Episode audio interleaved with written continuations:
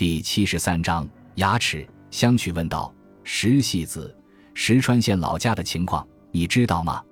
小时候去过一次，战时疏散时又到那里去住过，一共去了两次。那时候只有我一个人住在乡下，爸爸和妈妈留在东京呢。是吗？那里农村怎么样？美极了，在海边呢。那里有许多梯田，当地叫千梅田。小小的水田，活像压扁了的棋盘。”山谷里处处都有啊，那个村子叫什么来着？在石川县轮岛市，叫明州。这个名字有趣吧？石戏子，香取秀男突然转过身来说：“我想，经理的失踪是和那个石川县有关系，或者是和以前的熟人有关系。你是说爸爸得罪过人家吗？”石戏子以严厉的目光盯着香取，反问道：“是啊，要不？”也许是以前的熟人抓住了经理的把柄，这简直是侦探小说呀！可我爸爸不会跟那种坏人交往的，在大人们中间，也许有一些我们所不知道的事。香取霍地站起身来，开始做回家的准备。为什么这么早就要走？石戏子把手伸进香取的肘弯，香取推开石戏子的手，说：“我暂时不和你见面了。”石戏子。你就等我把经理找回来，只有我认识那个穿黑西装的男子，我不去抓他，经理就不能回到你们家里来，好吧？你就耐心的等着。石戏子察觉到香取的神情严肃的与平时不同，他脸上便泛起一阵红晕。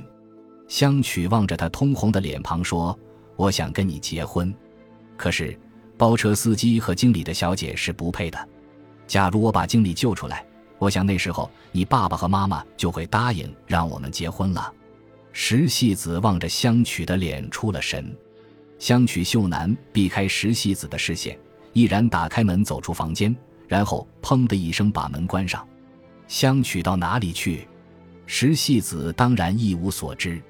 六，香取秀男突然离开东洋织品公司，离开太子堂的浅田家，不知去向。这时，警方惊慌失措。主任，这里面可有文章呢？刑事警察吉山对石山警部说了一声，就到太子汤的浅田家去盘问石戏子。恰巧石戏子的母亲和妹妹都出去了，只有石戏子一个人在家。吉山喜出望外，认为这是难得的机会，可以深入盘问。他兴冲冲地走进客厅，对石喜子说：“说来有点抱歉。”我们已经暗中调查过你和香取先生的关系，香取的去向不明，就会影响侦查的进行。你真的不知道他到哪去了吗？不知道。要调查我和香取先生的关系，那是你们的自由。不过，认为香取的失踪和爸爸有关，这种推理未免太离奇了。石戏子用轻蔑的目光瞅着刑警吉山，继续说道：“你也知道。”我和香取是无话不谈的，可我从来没有想过香取与劫走我父亲的家伙有什么关系。他替我父亲开车已经有五年了，这我很清楚，小姐。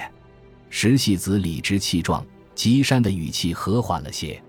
他解释说，香取秀男的失踪给侦查工作的开展带来了很大的困难。这是没错的，因为亲眼看到对方的人只有香取。不管怎么说，小姐。我想他总会跟你联系的。假如你听到什么风声，就立刻通知警视厅的石善警部，行吗？好，我也希望早日知道他的去向嘛。刑警吉山要求石戏子给他看看香取秀男的房间。走进石质的大门，右边便是车库，没有看到主人乘坐的王冠牌小汽车。香取的房间在车库后面，是一间八叠大小的西洋式房间。整洁的房间里放着许多书，侦探小说也不少。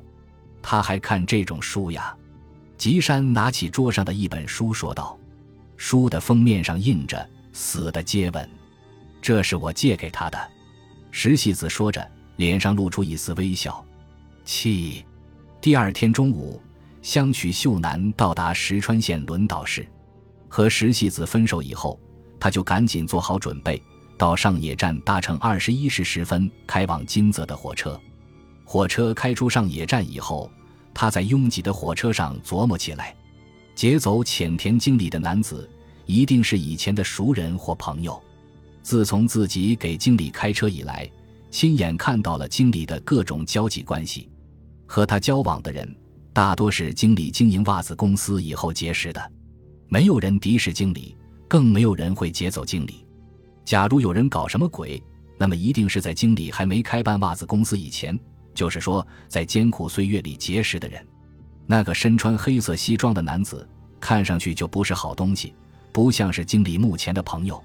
石细子说：“经理腿上有烫伤似的伤痕，这是什么时候在什么地方受的伤呢？据说他在家里从来不提往事，这也有点怪。他可以说说自己是如何辛勤努力才发迹当了经理的呀？提起往事，不管他多么心酸，对家人总可以起到教育作用嘛。普普通通的人都难免吹牛，经理却不愿意说，可见他一定有什么非隐瞒不可的秘密。”他不愿意提起的事是什么呢？他对多年共同生活的妻子也不愿意提起腿伤的原因。那么这个案件会不会与腿伤有关？另外，好像和铸造厂也有些牵连。做金字塔模型这事，经理谈是谈过的，可是在家里也好，在公司里也好，他从未对任何人讲过要委托哪一家做，请哪一家工厂承办。经理大概早就胸有成竹。然而，他却没有向任何人透露过那家工厂的厂名。为什么不肯说出厂名？因为那是旧日的熟人。照此推理下去，经理从前也许在铸造厂待过。据石细子说，经理卖过保险丝，卖过麦芽糖。可是，在经理强健的身体上显露出顽强的意志，从中似乎可以窥见他当过助攻的历史。相曲认为。了解了经理的过去，也许就能弄清经理的去向。他打算到了轮岛市就去访问明州的浅田家，以便从经理的少年时代起彻底的了解他的过去。香取从来没有做过这样的长途旅行。火车离开上野两三个小时后，对香取来说已经到了陌生的地方了。从车窗望出去，山河、田地，一派冬天的景色。一进上月。只见雪花飞舞，车上满是到北方去滑雪的旅客。香取没有座位，一直站到新泻。进了富山县，车厢里就松散一些了。在金帆换乘七尾线到达轮岛市的时候，香取已经疲惫不堪。一看手表，已经是十二点十分了。下了车就先到车站小卖部去打听明州村的所在，然后。乘公共汽车顺着海岸往北开了大约十千米，就到了一个叫做小层木的海岸。能登半岛的北岸相当偏僻，明州一带更加使人产生一种来到了北路尽头的感觉。这里的地势虽然不很高，但长满阔叶树和针叶树的山丘逼近海边，狭窄的平地宛如一条带子顺着海边延伸。公共汽车颠簸着爬上了高坡。冬天的日本海隐约可见，好像一块蓝色的平板铺在寒风下。香取不禁想起石细子对少女时代的回忆，有许多小小的田地，活像压扁了的棋盘。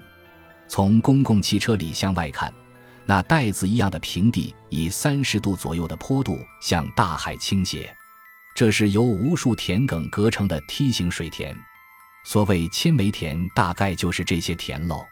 香取被这些奇异的景象所吸引，看得出神了。在明州一下车，香取秀男立即去访问浅田达治郎，因为是世家，很快就找到了。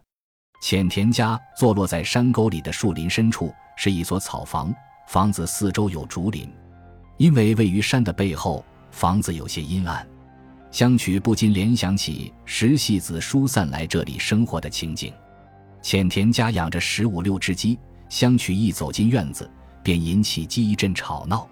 浅田达志郎年过六十岁，一见面，香取就觉得这老人太像经理了，那特有的大嗓门简直和经理一模一样。可能是从事重体力劳动的关系吧，他显得比较苍老，只有声音还算年轻。他那布满皱纹的黑里透红的面孔显得神采奕奕。相曲一提起经理失踪的事，老人的脸色一下子变了。他似乎早已知道此事。派出所的警察来过了，警察说在东京的米造失踪了，并问我米造回来过没有，所以我一直很不放心。老人说：“我就是为这件事来拜访您的。我想，经理可能是出于工作的需要到什么地方去了，可是去向不明，叫人心里很不踏实。我蒙受过经理的照顾，总希望早一天弄清楚他的去向，所以。”我想到各地去逐个拜访经理的熟人，就是苦于不认识。您认识不认识经理小时候的朋友？我可不认识，他小时候就离开这里了。不过前田先生，您对经理小时候的事情应该很了解吧？他离开家的时候才十三岁，时间太久了，我想不起来了。感谢您的收听，喜欢别忘了订阅加关注，主页有更多精彩内容。